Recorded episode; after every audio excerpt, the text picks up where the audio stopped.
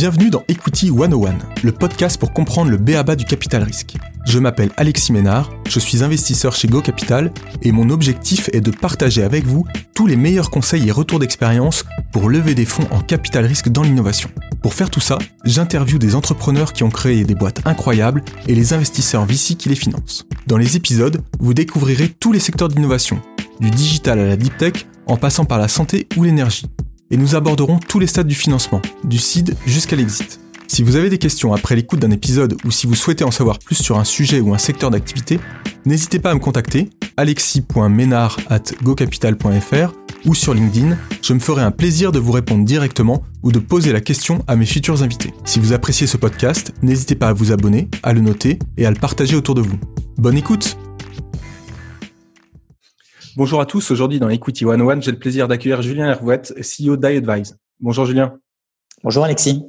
Est-ce que tu pourrais commencer, comme d'habitude, par te présenter et puis nous expliquer un peu ton, parcours pro qui t'amène aujourd'hui à être, être CEO d'iAdvise? Alors, euh, j'ai 37 euh, ans. Euh, je suis papa de deux petits, deux petits garçons. J'ai fondé iAdvise il y a 10 ans maintenant. Donc c'est euh, c'est une vieille start-up. Euh, et, en fait, euh, avant de fonder iAdvise, j'ai fait des études sans m'étendre sur le sujet à la fois technique et puis typé ensuite école de commerce. et puis très vite, en fait, j'ai été débauché pendant mes études par un vieux de la vieille qui est Jérémy Bérébi, qui à l'époque était. Alors effectivement, Jérémy c'est l'ancien de Kima et avant Kima, il était le fondateur d'une startup qui s'appelait Zlio. D'accord. Euh, et en fait, euh, j'ai travaillé pour Jérémy euh, en tant que directeur produit pour Zlio à une époque où le, service peinait à décoller. et en fait, j'ai travaillé sur le repositionnement de, de Zlio. j'ai constitué l'équipe produit euh, et euh, Zlio est une boîte en fait euh, qui permettait à tout à chacun de pouvoir créer sa boutique en ligne sans avoir de produits à vendre. c'est un peu plus de 300 000 mini boutiques à la manière de, de, de, blogs qui ont été créés dans le dans le monde. On était en pleine période web 2.0. C'était quoi? C'était 2000 quoi 2005, 2008, 2000 non? Ouais, c'est 2007. Euh, pleine période du web 2.0, euh, donc ouverture au plus grand nombre euh, de la capacité d'être créateur de, de contenu. Euh, et avec cette approche-là, bah, finalement, on avait des gens qui pouvaient être spécialisés, passionnés sur une thématique, j'en sais rien, le golf, et qui allaient créer leur mini boutique autour de l'univers du golf pour recommander tout un ensemble de produits. Et à chaque fois qu'un produit était vendu, ils touchaient une commission sur sur la vente. 350 euh, 000 mini boutiques euh, créées dans le dans, le monde. Euh, c'est une très belle cash machine qui avait une énorme faiblesse, c'était sa dépendance vis-à-vis de, Google et du trafic naturel. Et Zio a connu une crise majeure puisqu'en fait l'ensemble du trafic du jour au lendemain a disparu suite à une sanction euh, et un déréférencement de la part de, de, Google. Donc, il faut imaginer une situation où du jour au lendemain, 85-90% euh, euh, du trafic et donc du cash euh, disparaît. Et qu'est-ce qui se passe dans ces cas-là concrètement? Euh, bah, Qu'est-ce qui se passe? Euh, D'abord, il faut passer par cette phase d'acceptation. Au début, on cherche à entrer en contact avec Google pour comprendre pourquoi, comment. C'était en plus assez particulier parce que un an avant, on était en discussion avec Google pour un, pour, pour un rachat. Je venais d'être embauché et à, peine embauché, je commençais à passer des entretiens euh, euh, chez Google dans cette perspective de rachat. Donc, on commence à nouer le dialogue. Très vite, on se rend compte qu'il y a une muraille de Chine entre euh, les équipes Corp et le, et le Search. et puis, passer cette phase d'acceptation, ben, on cherche à rebondir. Et à l'époque, moi, j'étais allé voir Jérémy. Je lui ai dit, écoute, Jérémy, c'est assez simple. Hein. Euh, on est face à une équation de revenus euh, qui a trois paramètres. Nos revenus, c'est euh, le trafic euh, multiplié par le taux de conversion, donc la part de ce trafic qui est converti, multiplié par le panier moyen. Mmh. Euh, on peut plus activer le paramètre et le levier du trafic. on est sur un modèle euh, à la commission, donc on ne peut pas faire d'acquisition de trafic payante. Donc il nous reste que deux leviers euh, l'amélioration du taux de transfo et l'amélioration du panier moyen. Et à l'époque, je soumets l'idée de permettre à nos e-commerçants en herbe d'offrir leurs conseils, de le faire notamment par chat, mm-hmm. avec pour hypothèse d'avoir un impact significatif sur la transformation et le panier moyen. D'accord. Et, et, cette idée-là, cette idée-là, elle reste euh, à l'état d'idée euh, parmi euh, une centaine d'autres dans cette situation de gestion de crise.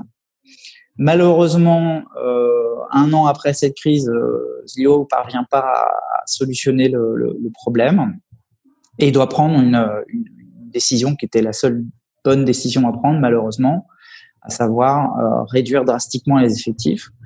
Donc moi, j'ai dû licencier hein, tout simplement les équipes euh, que j'avais euh, j'avais recrutées et puis monter dans la dans, la barque euh, avec eux. Et là, je me suis retrouvé bah, face à une question que vais-je faire maintenant? J'avais finalement goûté à l'intrapreneuriat puisque mmh Jérémy m'a offert cette opportunité d'être aussi très libre dans euh, les orientations, la constitution d'équipe, la définition de mon, plan stratégique. Euh, j'avais cette idée en tête euh, d'humaniser l'expérience digitale et d'avoir un impact sur la transformation. Je me suis dit, ben, en fait, c'est le moment ou jamais. Voilà. à l'époque, j'avais j'avais pas d'enfants, peu d'engagement. on vit dans un pays qui est extraordinaire pour entreprendre quand on est au chômage puisqu'on peut continuer de payer euh, le crédit de sa maison, euh, ne pas se verser de salaire euh, et entreprendre. Donc toutes les conditions étaient, étaient réunies. et à l'époque, je parle de, de, cette idée d'humaniser l'expérience digitale, de lancer un SaaS autour de cette proposition de valeur à Jérémy qui me dit, écoute, Jonathan, qui était cofondateur d'Advise et notre, premier CTO, euh, a la même idée. Vous devriez vous parler. Euh, moi, j'avais euh, construit euh, toute l'offre, le concept de produit, le positionnement, la stratégie go-to-market. Tout était couché sur sur sur papier et j'ai eu la chance à l'époque bah, de m'associer avec Jonathan, qui lui très vite a pu finalement construire premier prototype d'iAdvise et valider euh, qu'on avait bien euh, un une adhésion euh, du marché et deux un effet escompté sur l'amélioration de la transformation et du panier moyen puisque les taux de conversion étaient multipliés par 10 lorsqu'on offrait une expérience humanisée et, du conseil. Et, là, ça prend combien de temps concrètement le premier produit commercialisable, les premiers tests clients, les premières métriques? Si tu remets ça dans une échelle de temps, ça, c'est allé très vite. Euh, c'est allé très vite. Euh, euh, en moins de six mois, on avait un prototype qui était déployé sur environ 300 bêta-testeurs, dont un tiers qui testait de façon très active. et en six mois, on avait une preuve de concept et le fait que euh, le, produit était euh, efficient d'un point de vue euh, économique. et puis très vite, en fait, on a été sollicité sur un, RFP, donc un appel d'offres de Fnac.com. On a été contacté par le directeur relations clients de Fnac.com à l'époque qui était Daniel Courcol. Cet appel d'offres, on l'a remporté pendant l'été, donc un peu plus de six mois après la création d'Advise. Euh, et ça a été euh, le champion, la référence dont Advise avait euh, besoin pour être parfaitement crédible, légitime sur le sur, sur le marché. Parce que fonctionnellement, ça ressemblait à quoi à au démarrage, six mois après le démarrage? Euh, Fonctionnellement, euh, on était déjà sur un produit relativement avancé, euh, puisque donc on proposait une interaction live chat on-site. Donc on faisait partie de cette seconde génération de de solutions de live chat directement intégrées sur le site web. Alors ce que je dis aujourd'hui paraît une évidence, mais à l'époque, euh, les solutions de live chat, c'était euh, euh, des pop-up souvent bloqués par des pop-up bloqueurs qui étaient accessibles uniquement depuis des pages nous contacter.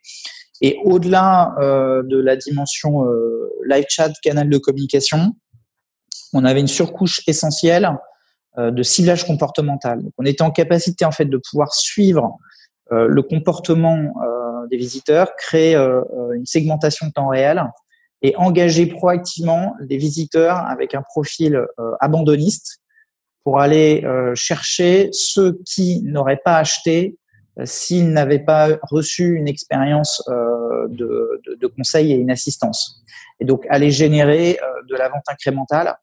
Il faut imaginer en 2010 euh, un marché du e-commerce où humaniser son expérience digitale et à contrevent de l'approche 100% mmh. orientée self-service où l'enjeu c'est l'acquisition de trafic de masse, une conversion extrêmement minime de ce, de, de, de ce trafic, euh, l'envoi de produits, et puis euh, d'espérer surtout de ne jamais être contacté par ses clients, de planquer son numéro de téléphone euh, et de, de, de, freiner le, le, volume d'emails d'email entrants. Donc on est on est à contre-courant vraiment euh, de, de, la stratégie globale qui vise à euh, automatiser à, à 100% l'approche. Et du coup, euh, du coup, ça va très vite. Donc 2010, tu crées la boîte avec ton cofondateur. Euh, vous signez au bout de six mois un, premier euh, gros client euh, euh, référence la Fnac. ça va, ça va comme la croissance après là, les, les, les, les premières années, premières, premières années, ça donne quoi? Bah croissance très forte. Hein. C'est quoi? T'as as deux trois chiffres en tête Ouais, alors euh, c'est des chiffres sur lesquels on communiquait déjà à l'époque, donc je peux je peux recommuniquer dessus, contrairement à, à, maintenant. Euh, donc de, 2010, on, on, lance le on lance le produit. 2011, c'est notre première année de commercialisation. Euh, on fait 500 000 euros de chiffre d'affaires. la société est à l'équilibre. 2012, deuxième année de commercialisation, on fait quasiment 1,5 million 1,5 million, la société est très rentable. Euh, et puis on était euh, sur cette euh, sur ces niveaux de croissance à plus de 100% par an à une époque où la société était encore très peu financée puisqu'en fait on a effectué un amorçage en 2010. C'est un amorçage qui faisait 100 000 euros, donc c'est du CID quoi. on part au CID d'aujourd'hui, qu'est-ce qu'on fait avec 100 000 euros? Et après avoir atteint euh, voilà l'équivalent d'1,5 million d'ARR, de, euh, on lève à l'époque, euh, on fait notre série A qui est une série A de 1 million de 1 million d'euros avec Alven Capital. Ouais, on va y revenir juste après. Donc, donc une super croissance au démarrage et, on va en reparler après. Mais aujourd'hui, iAdvise, c'est, ça ressemble à quoi? C'est quoi les chiffres clés d'iAdvise Même si tu vas pas nous donner, du coup, si j'ai bien compris, tous les tous, les détails du chiffre d'affaires, mais en, termes de en termes de, nombre de clients, de, euh, de, nombre d'employés, de, de, produits. Enfin, c'est quoi aujourd'hui euh, Alors aujourd'hui, c'est un portefeuille de 2000 marques qui concerne dans un peu plus de 100 pays dans le monde, et on génère euh, un peu plus d'un milliard d'euros de revenus au travers des conversations qui sont traitées via la plateforme. Euh, c'est des dizaines et des dizaines de, de, millions de conversations qui sont maintenant processées, gérées euh, euh, sur la plateforme. Euh, c'est un peu plus de 200 collaborateurs euh, répartis entre euh, Nantes, Paris, Londres, Düsseldorf et Boston. D'accord. Ok, ok. écoute, super, super intéressant cette première partie je, ce que je te disais euh, au préambule avant qu'on enregistre, on, on, on est euh, aujourd'hui le, le 30 mars et on est on est à deux semaines euh, après le, le, début du confinement, donc on est on est on est dans une période assez spéciale. On a les deux dernières semaines étaient un peu un, choc pour tout le monde. Là, on, on, commence à, regarder, à faire l'état des lieux, à s'organiser, etc. Est-ce que tu peux nous dire quelle est la situation pour iAdvice Comment voilà comment comment va, va les équipes Comment vont les équipes Comment comment va le business? C'est quoi un peu le, la situation deux semaines après le, début du confinement? Alors d'abord, euh, tout le monde va bien et ça c'est le, c'est, le plus important. Euh, la, dimension de santé elle est essentielle. Très vite, euh, on a activé un plan avant le confinement de remote. On fait partie de ces sociétés qui sont privilégiées, hein, puisque l'activité peut être évidemment maintenue à distance. Euh, on fait partie de ces, acteurs qui font aussi partie d'une industrie qui est le SaaS euh, et où euh, bah, le, mécanisme de récurrence des revenus euh, est un, élément de confort d'un point de vue des revenus et de la gestion du cash, évidemment. Mmh et puis, au-delà de ça, la chance qu'on a, l'opportunité qu'on a dans cette dans, dans, cette crise, c'est de faire partie bah, des solutions. Euh, puisque euh, nos clients sont euh, soit des e-commerçants, soit des sociétés dans le, le, le, travel, le tourisme ou des sociétés dans le, dans, dans le service, qui ont eu bah, très vite affaire à une situation de gestion de crise avec bah, un maintien de leurs relations clients, un maintien de leur activité à distance, euh, la gestion et le traitement euh, de, de, flux entrants euh, et de pics de flux liés directement au Covid ou à ses effets de bord sur des problématiques afférentes à la livraison, au maintien des activités, etc. et finalement, très vite, bah, on a stoppé toutes les initiatives en cours qui étaient lancées chez iAdvise, tous nos plans, nos actions marketing, euh, pour réorienter notre approche sur un plan de soutien euh, de l'activité de nos, euh, nos clients, de prendre le contact avec l'ensemble de nos clients pour savoir comment est-ce qu'on pouvait les aider, comment est-ce qu'on pouvait réorienter leur stratégie mhm. conversationnelle, comment est-ce qu'on pouvait aider des grandes enseignes qui fermaient leurs magasins euh, à former euh, des centaines de vendeurs pour euh, venir les brancher sur sur sur du messaging et le faire seulement quelques jours. Euh, comment euh, mettre en place de l'automation et des chatbots euh, pour aider nos clients dans le transport et le tourisme qui faisaient face à des, afflux gigantesques de, contacts liés au Covid et à ses, et à ses impacts. Et finalement, tout ça, bah, ça a créé une mobilisation et une énergie très forte des équipes autour du plan de service et du soutien euh, qu'on a cherché à apporter à, à, à nos clients. Donc euh, on a cette chance-là, voilà, on fait partie de ces sociétés assez, assez, assez privilégiées. Du coup, qu'est-ce que ça a changé aujourd'hui dans, dans, dans l'organisation, la nouvelle organisation que vous avez mis en place depuis, euh, depuis maintenant deux semaines, votre façon de communiquer, votre dynamique d'équipe, comment vous êtes organisé? Alors, comme, comme toutes les sociétés de la tech, euh, Udvise était une boîte qui était déjà euh, structurée, euh, structurée d'un point de vue euh, organisation, mode de travail et outils pour pouvoir collaborer à distance. Que même si on se réunit physiquement la plupart du temps au sein de nos, nos, nos, bureaux, comme toutes les boîtes, on utilise euh, tous les outils euh, qui permettent d'activer la collaboration à distance. Qu'est-ce que ça a changé finalement? Bah, Ça a changé le fait que ces outils soient maintenant euh, totalement imposé et comme étant le, le, le, seul mode de collaboration. Donc c'est aussi une, une, autre opportunité, une autre opportunité, un, euh, bah, de renforcer nos modes de communication, euh, de s'assurer que euh, les échanges sont davantage euh, documentés parce qu'il n'y a plus de transmission informelle d'informations à la, à, la, à la, machine à café, de s'assurer que l'information soit partagée parce qu'en fait le fait de se retrouver à distance, euh, bah, on a un certain nombre d'équipes qui euh, peuvent potentiellement se retrouver, euh, surtout dans des situations de gestion de crise et d'urgence, à, à, travailler sur le même sujet sans le savoir.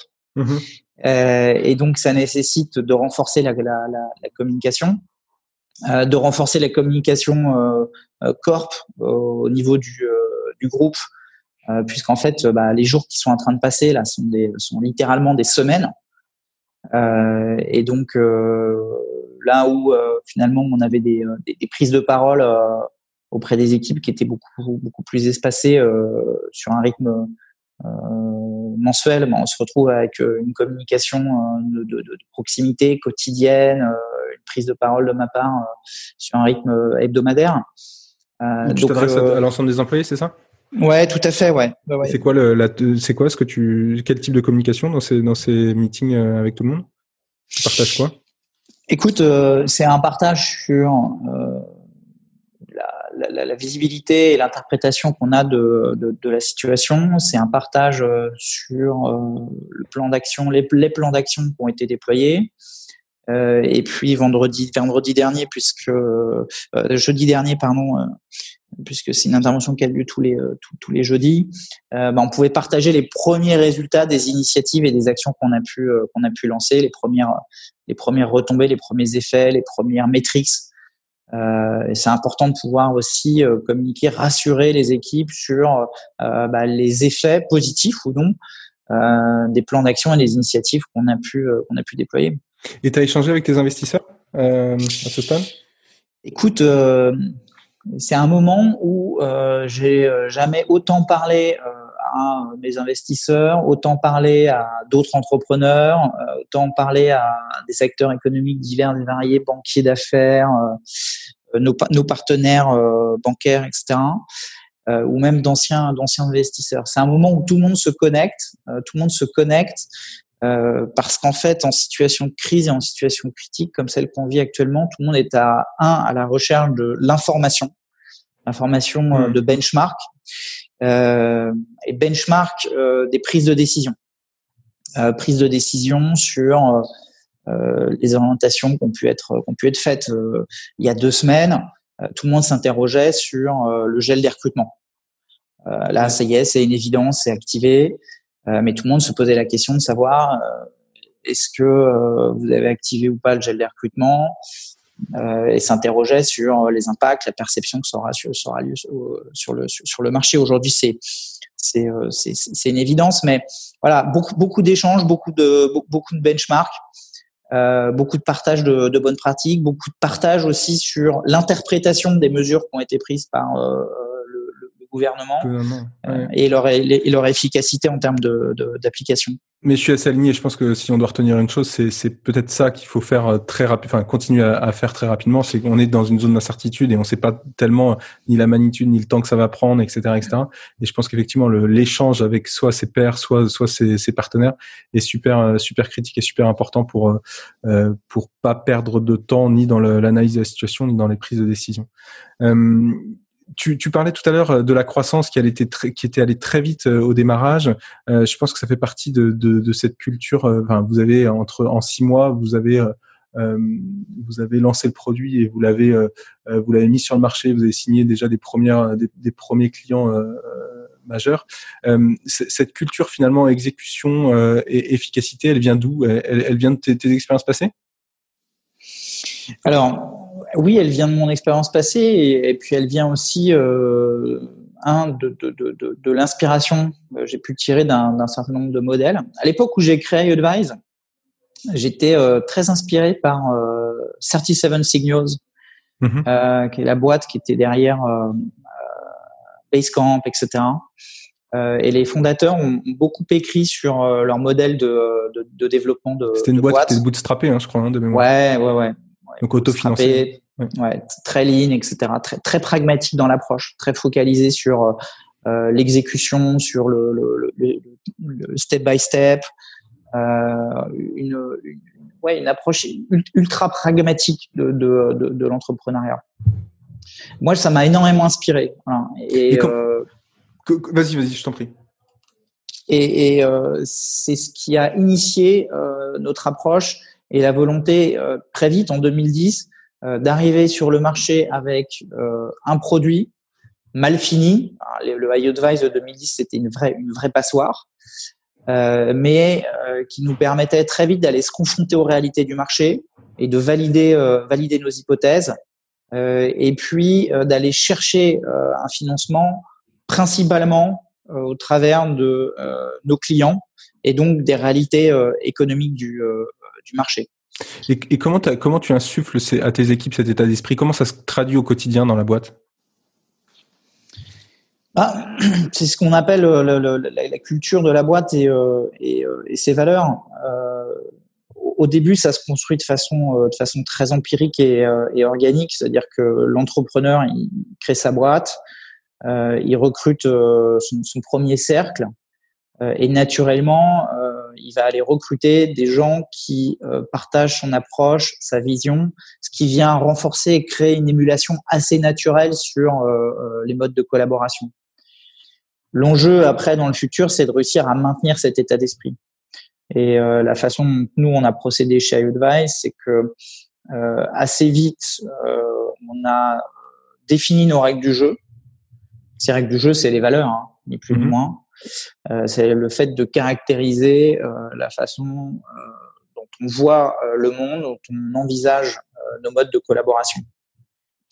et ça, on l'a fait assez tôt. On l'a fait quand la boîte comptait 15-20 collaborateurs. D'accord. et on l'a fait tous ensemble. Voilà, on l'a fait tous ensemble. À l'époque, on avait défini neuf valeurs, qui étaient nos, nos neuf règles du jeu euh, qu'on a ensuite euh, redéfini quelques années plus tard quand on était une centaine, parce qu'on sentait qu'il y avait un effet de dilution et puis que euh, neuf valeurs, c'était compliqué de pouvoir se, se, se, les approprier.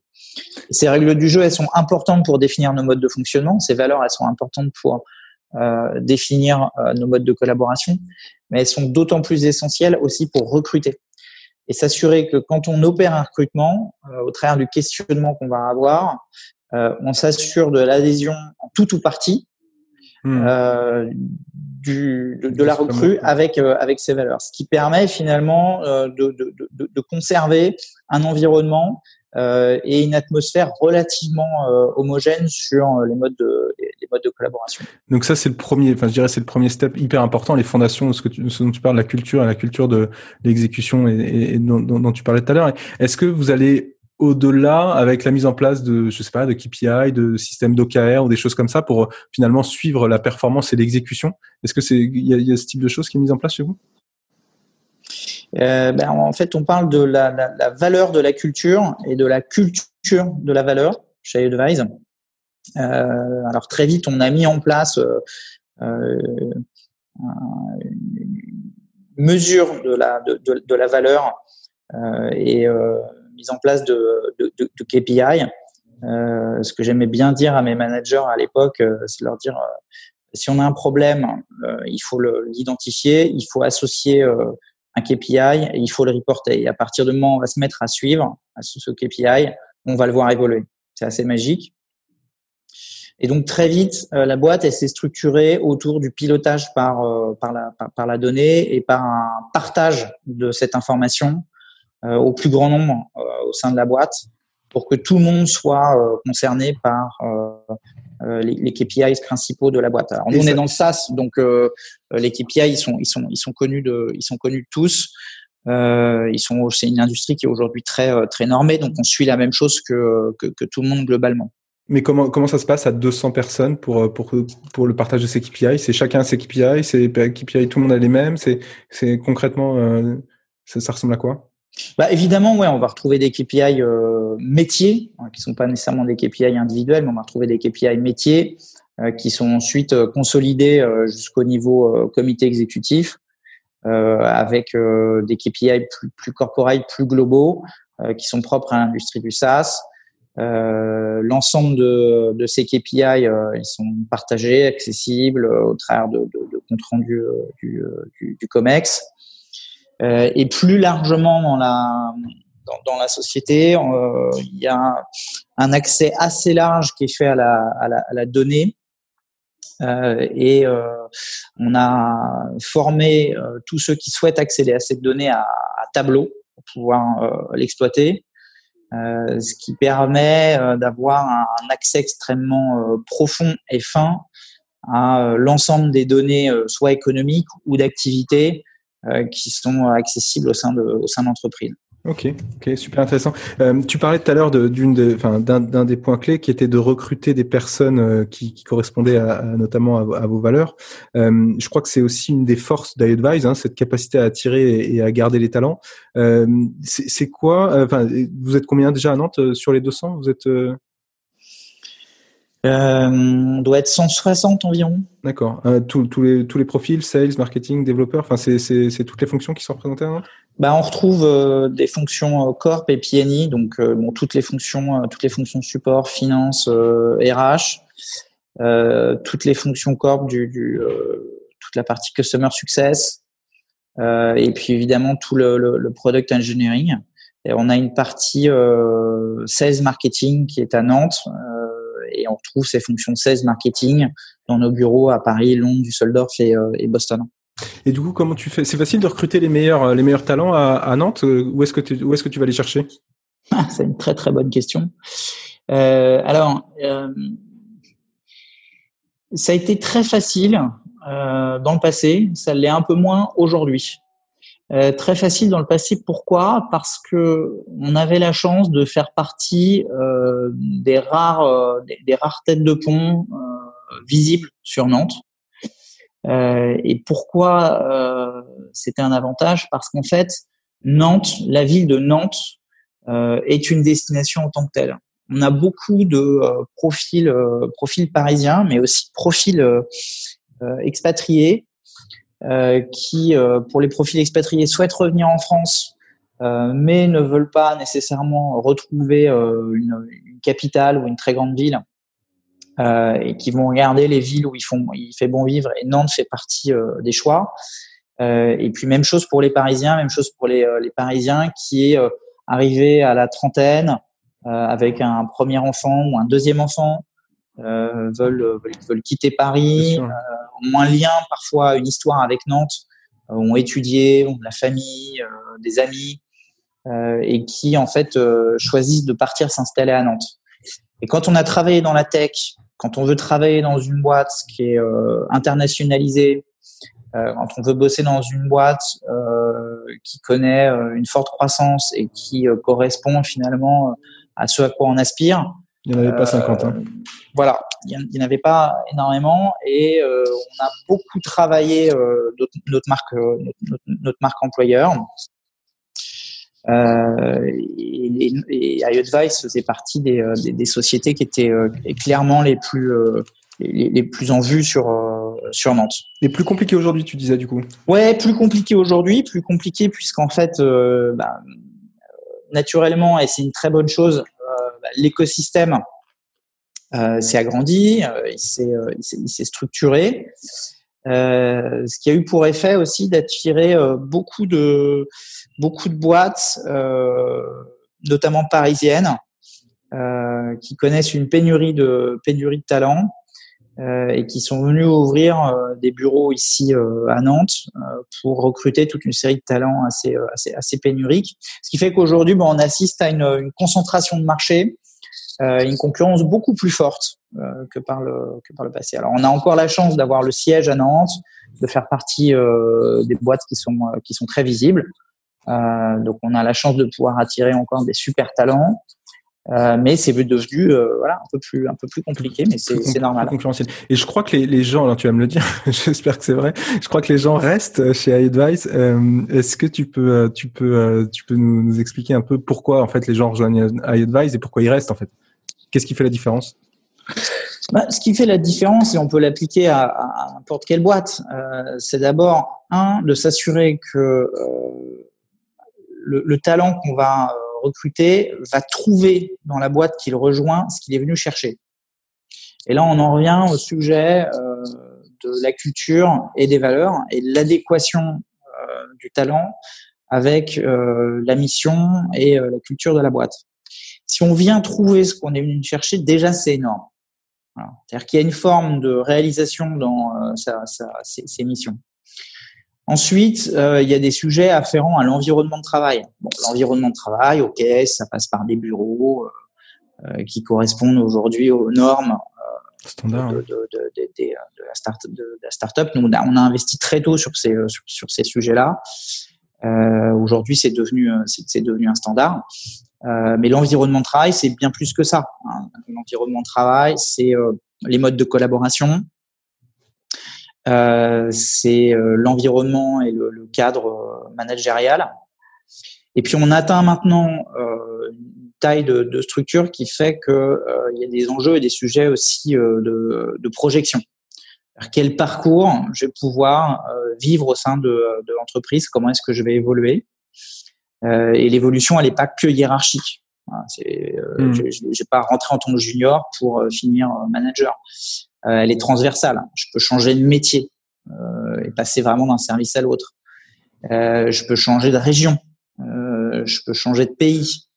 Euh, et aujourd'hui, on a une taille de structure qui euh, autorise finalement cette, cette, transversalité.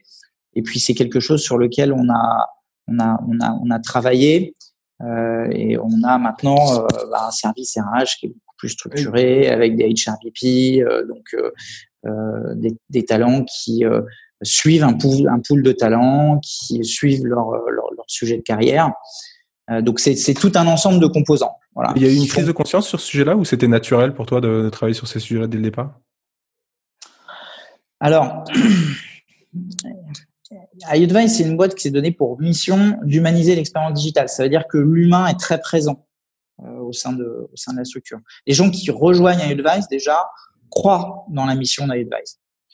Euh, et en fait, celui qui, euh, j'en sais rien, va rejoindre euh, une fintech ou une adtech, euh, va pas nécessairement avoir la même sensibilité que quelqu'un qui vient rejoindre une boîte qui s'est donnée pour mission euh, d'enrichir et de créer du lien, du lien humain. Mmh, mmh. Euh, et donc, c'est un, un, sujet qui habite les, les, les, talents et les collaborateurs d'iAdvise. Et donc, il, il, se réalise au travers de, de, de, de cette mission chez iAdvise. Et pour l'anecdote, quand on a bouclé notre, notre, notre, notre série A, euh, contrairement à d'autres entrepreneurs avec qui j'ai échangé sur les premiers recrutements stratégiques à réaliser, on n'a pas recruté de CFO. Mmh. en fait, euh, on a euh, un bon modèle économique, notre gestion du cash est bonne, on a un partenaire chez qui on a externalisé une grosse partie du pilotage. Il n'y a pas de sujet majeur. Non, le vrai sujet, ça va être un sujet RH. D'accord. Et donc, on a structuré la partie RH parce qu'on savait qu'on allait passer de 15 collaborateurs à 50. Le sujet, ça, allait, ça allait être euh, euh, l'attraction euh, des, des, des, bons candidats, euh, la capacité de leur mettre très rapidement le pied à l'étrier, et donc d'accélérer le ramp-up, d'avoir le taux d'échec le plus faible possible et de mettre euh, les équipes euh, dans les meilleures conditions de, de, de, de succès possible. Et donc hmm. très vite, très tôt en fait, on a investi sur ces sujets, euh, ces sujets, ces sujets RH, euh, ce qui nous a, je pense, euh, énormément servi et a permis d'éviter des effets que j'ai pu observer dans d'autres dans, boîtes ou en tout cas que d'autres entrepreneurs, euh, d'autres d'autres entrepreneurs parlent, à savoir des plafonds de verre quand on atteint la centaine de collaborateurs, de crise de croissance, euh, qui sont en fait des, euh, des, des crises structurelles, voilà, où euh, l'entreprise n'est pas nécessairement structurée pour pouvoir soutenir le niveau de croissance qu'elle veut qu'elle veut maintenir. Et du coup, ce que je retiens, dis-moi si, si, si j'ai bien compris, hein, mais c'est finalement euh, ces sujets-là, ils étaient également très liés à, à la culture de d'iAdvise, première chose, et deuxième chose, euh, vous avez mis un focus très fort euh, dès finalement l'étape de la série A passée euh, pour investir, euh, investir sur, sur ces sujets-là pour que ça soit euh, structurant et, et, scalable dans, dans, le, dans le temps. Quoi, hein. Tout à fait. Et ça fait le lien avec avec l'equity story donc de d'advise hein, depuis donc créé en 2010. Tu as parlé d'un premier tour en 2012, un premier tour de seed, de, un petit tour de seed de 100 000 euros, puis après un premier tour de série A de, de 1 ou 2 millions, je crois. Euh, aujourd'hui, euh, aujourd'hui c'est un peu moins de 50 millions levés. Est-ce que tu pourrais nous, nous expliquer euh, euh un peu l'écoute historique de la société et quelles, quelles, ont été les étapes de financement finalement et qu'est-ce que ça a permis de construire? Ouais, donc il y a eu ceci en, en 2010 où on a fait entrer des business angels dont euh, Xavier Niel à une époque où Kima n'existait pas hein, euh, et Oleg Chelsov. D'accord. Euh, Photolia, hein, de mémoire? Ouais, tout à fait, tout à fait. Photolia, Amen, si je dis pas de, si je dis pas de bêtises. Euh, et en fait, euh, comme je l'expliquais très vite, on s'est mis sur une, un, plan de développement euh, assez assez lean et, pragmatique. J'ai eu la chance d'aller faire une learning expedition dans la Silicon Valley en 2011. Euh, et en fait, euh, ça a été un, énorme déclic. J'ai fait le tour à l'époque de, géants, mais aussi euh, de, euh, plus petites boîtes. Euh, et je suis revenu là-bas en comprenant qu'il fallait être beaucoup plus audacieux, euh, qu'il y avait un enjeu de rapidité d'exécution et de conquête de marché, euh, et que cette rapidité d'exécution, elle passait par la capacité à être financée euh, pour structurer, j'ai envie de dire surstructurer, surstaffer euh, les équipes euh, pour notamment market, sales, euh, etc. pour opérer une conquête de marché assez assez agressive. Et à l'époque, on avait la chance d'être approché très régulièrement par les fonds d'investissement. On faisait partie des quelques boîtes SaaS en France. on avait des, super metrics. Imaginez euh, une boîte euh, SaaS euh, qui est sur sa deuxième année de commercialisation, qui fait 1,5 million d'ARR, qui fait 25, 25, 30 points de, de, d'EBITDA. Euh, donc, on, est regardé de façon de façon attentive. et donc, quand se produit ce déclic de se dire en fait, il faut qu'on accélère, et cette accélération, elle passera par du financement. Euh, j'avais déjà entamé des discussions euh, régulières avec euh, Jérémy Usan d'Alven Capital, mhm. qui très vite a dégainé du coup une, une term sheet et on a signé, on a signé avec eux. et ensuite, on s'est mis sur une, une stratégie d'exécution qui, avec le recul, a été trop centré sur la France. On a opéré en fait une stratégie d'extension de, plutôt euh, par verticale. On est sorti du e-commerce pour ouvrir euh, le travel, le tourisme, euh, les services, l'assurance, la banque, la finance, etc. Euh, et euh, tardivement, euh, en 2014-2015, on a abordé notre internationalisation et ça s'est opéré au travers d'une deuxième levée de fonds euh, qui euh, a fait 14 millions d'euros et on a fait rentrer à l'époque euh, Iris, Iris Capital et BPI sur leur fonds ambition numérique. D'accord. Et donc là, c'était l'objectif, c'est le focus, c'était international, hein, c'est ça? Ouverture de nos bureaux à l'international, absolument. Et, quand tu dis c'est arrivé trop, enfin c'est arrivé trop tard, qu'est-ce, ça, ça, veut dire quoi exactement? Ben, ça veut dire qu'on est tombé dans le, le, le piège des boîtes françaises euh, qui ont une taille de marché suffisamment importante pour trouver euh, une croissance élevée sur, en adressant le marché national. Oui. Euh, de boîtes françaises à l'époque en 2010 qui n'étaient pas forcément super à l'aise dans leur internationalisation. Aujourd'hui, c'est une évidence. Si, si je réentreprenais aujourd'hui, euh, je commencerais par entreprendre euh, en dehors de la France et à assurer une conquête de marché en dehors de la France. À l'époque, c'était pas aussi évident que ça. On n'avait pas nécessairement les outils, le savoir-faire aussi accessible qu'il l'est aujourd'hui, ni les talents d'ailleurs accessibles pour pouvoir opérer cette, cette internationalisation. Mais finalement, de, de, le faire tard comme ça, ça, ça, quoi, ça quels, ont, quels, ont, été les impacts négatifs? C'est-à-dire que qu'est-ce que ça a changé? Ça, ça, aurait changé le, notamment les profils des recrutements? Ça change tout. Euh, ça change que euh, bah, toute la boîte, elle est structurée euh, autour de la France et du français, par exemple. C'est-à-dire que à partir du moment où tu t'internationalises, que tu as atteint une taille critique, je sais pas, 50 personnes, 60, 70 personnes, bah, tu as fait 50, 60, 70, 80 peut-être recrutements euh, de collaborateurs qui ont rejoint une boîte française dans laquelle on travaille, on réfléchit en français euh, et qui est centré sur un marché français. Hum. Et donc, il faut euh, opérer une conduite de changement et une bascule euh, sur euh, une taille d'équipe qui est déjà importante, sur des pratiques qui sont déjà extrêmement instaurées. C'est bête, hein c'est-à-dire la documentation en français, ça veut dire que les campagnes marketing, quand elles sont conçues, elles sont conçues en français.